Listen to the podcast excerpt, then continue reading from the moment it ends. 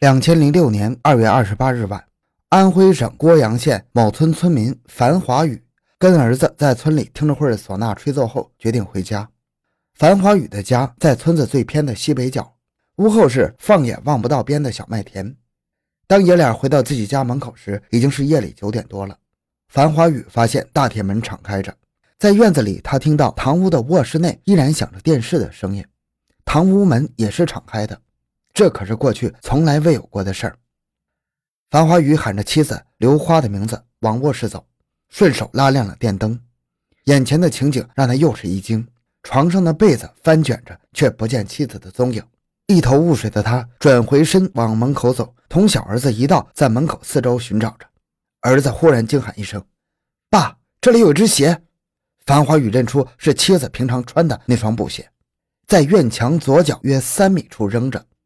紧接着，他又在院子内发现了另外一只。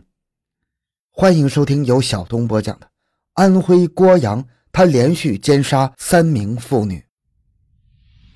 回到现场，寻找真相。小东讲故事系列专辑由喜马拉雅独家播出。樊华宇有种不祥的预感。他用电话招来几个要好的村民，一行人打着手电筒，沿着布鞋指引的方向向前寻找。在磨脚面的小麦田里，发现了两行脚印，一行清晰厚实，而另一行则有时深，有时浅，不太规则。在距家五百米远的一条公路上，脚印消失了。众人又离开麦田，来到村公路上，继续开着农用三轮车对沟河水塘他们认为刘花可能去的地方进行拉网式的搜寻，直到天色发亮，依然是一无所获。大家只能回家歇息。躺在床上，樊华宇头脑一片混乱，会不会被歹徒用迷魂药迷走了呢？去年村东头席氏媳妇也是半夜失踪的，至今活不见人，死不见尸。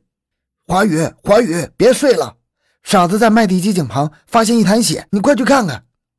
傻子是村里的一位智障青年，喜欢跟随着姑婶姐嫂们到麦田里去玩耍。迷迷糊糊的樊华宇睁眼一看，认出是本村的樊振龙，他脸也顾不得擦一下，便与樊振龙一道向发现血迹的地方奔去。三月一日下午，安徽省涡阳县公安局刑警队接警后，迅速赶到案发现场，与先期到达的闸北镇派出所民警一道，对案发现场进行勘查，并对痕迹、现场遗留进行提取。现场共有两处遗留痕迹，前后相距约为一百米。一处在村东北的一口机井旁有一片血迹，离血迹不远处遗留着一条白色内裤，上面沾有许多的污血。机井里面飘着一条衬裤，打来上来之后，发现里面沾着几根发黄的头发。樊华宇确认内裤和头发确是妻子刘花的。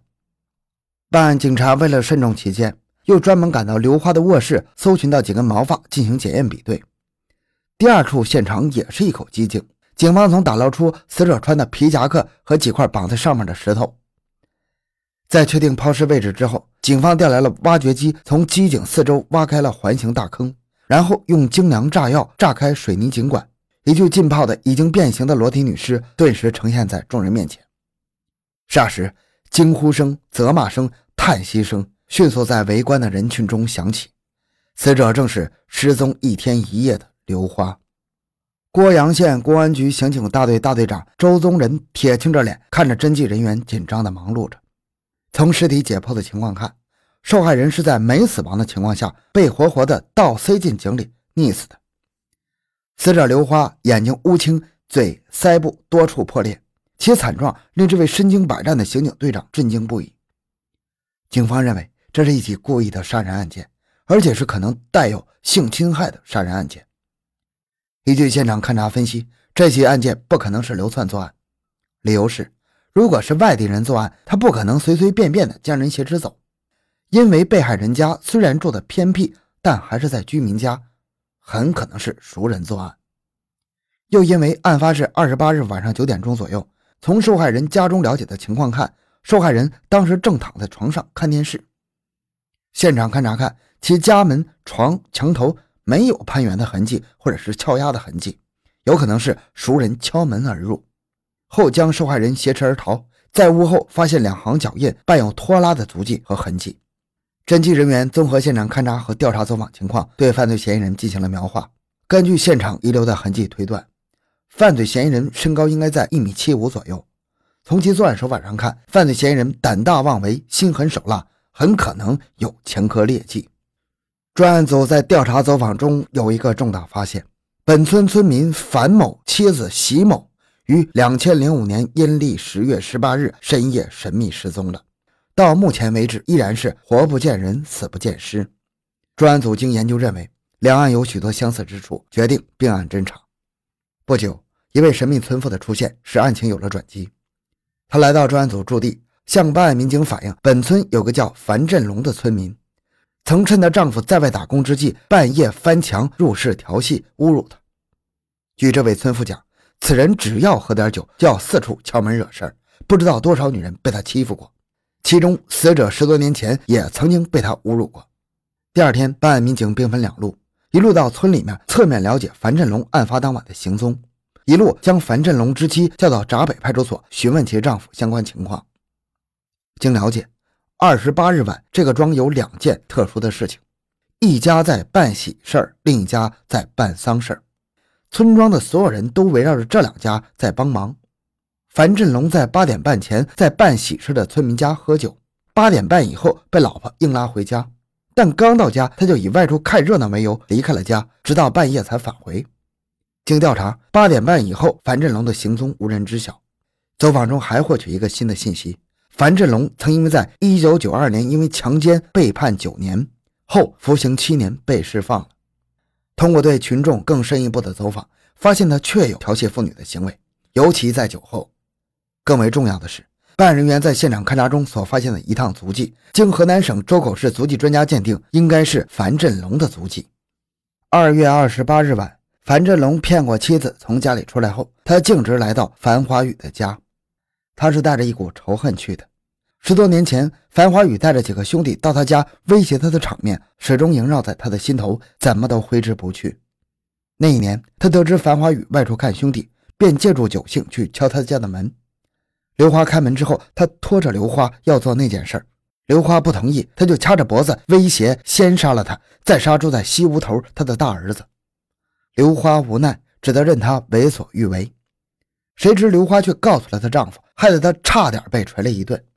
今晚正是报复的好机会，如果樊华宇在家，就先杀了他，再带走刘花；如果樊华宇不在，就单搞他媳妇儿。破案之后，樊振龙这样交代他作案的过程：我先敲门，刘花把大门打开了。他一看我就问：“你弄啥？”我也没说啥，携起他就走了。走到半路上，他不愿意走了，我就用拳头朝他鼻子上打了一拳，把他鼻子打淌血了，血淌了一小片。他还用皮夹克的袖子擦了擦。之后我叫他朝西去，我在前面走，他后边跟走了一二百米的样子，到了耿新庄东地的一个机井，我叫他把衣服脱掉，他遵从了。他用裤头和衬裤擦脸上的血，擦过之后，我就把他的衬裤和裤头朝井里丢了。之后就和他做那事儿，然后我拉住他的脚脖子要朝井里扔，他叫道：“别别别叫我松下去！”当时我还想把他拉上来，又一想他的脸青成那个样子了，他回去也不能跟我算完。接着又到耿新庄南头路西边两间小屋跟前，将刘花身上绑了两块石头扔进了井里。杀完刘花回家已是深夜，他隐隐约约听到华宇一帮人在寻找刘花。他关上门，躲到厨房打来水，将全身擦洗了一遍，又将身上的皮夹克从头到尾抹了一遍，这才上了床。第二天早上，他原想去清理一下现场，未曾想睡过了头。等他骑着车子赶到现场，那里已经聚集了好多的娘们媳妇儿，无奈何，只得听从他们的安排去华宇家报信儿。两千零六年三月四日上午，樊振龙一出家门，就看到村里三个一群、五个一伙的在议论什么。其中一个青年大声地说：“听说公安局今天要带警犬来俺村搜查呢。”樊振龙心想：警犬鼻子这么灵，真让他闻出来，那就不好玩了。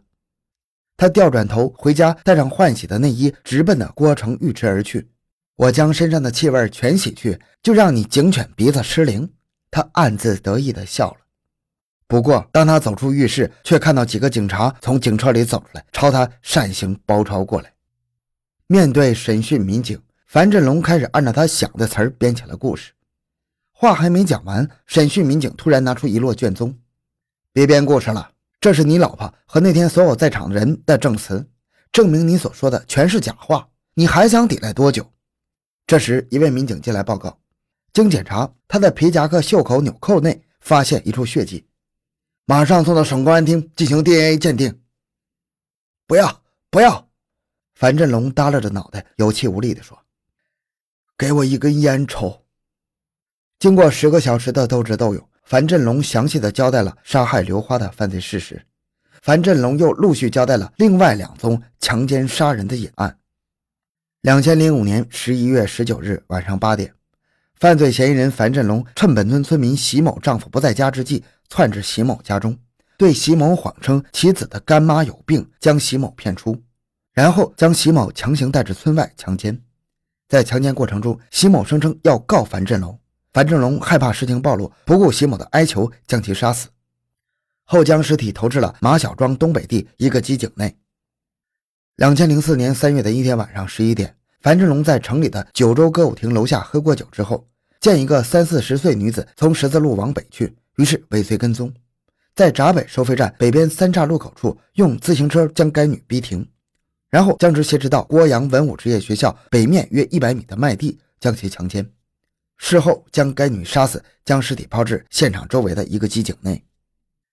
三月五日，当交代完最后一宗命案之后，一脸疲惫的樊振龙长吁了一口气，在戴上手铐押上警车前，樊振龙忽然对着同样是一脸疲惫的警察说：“你们得亏把我抓了，要不然还不知道有多少女人会死在我的手上。”好，这期案件就讲到这里。小东的个人微信号。六五七六二六六，感谢您的收听，咱们下期再见。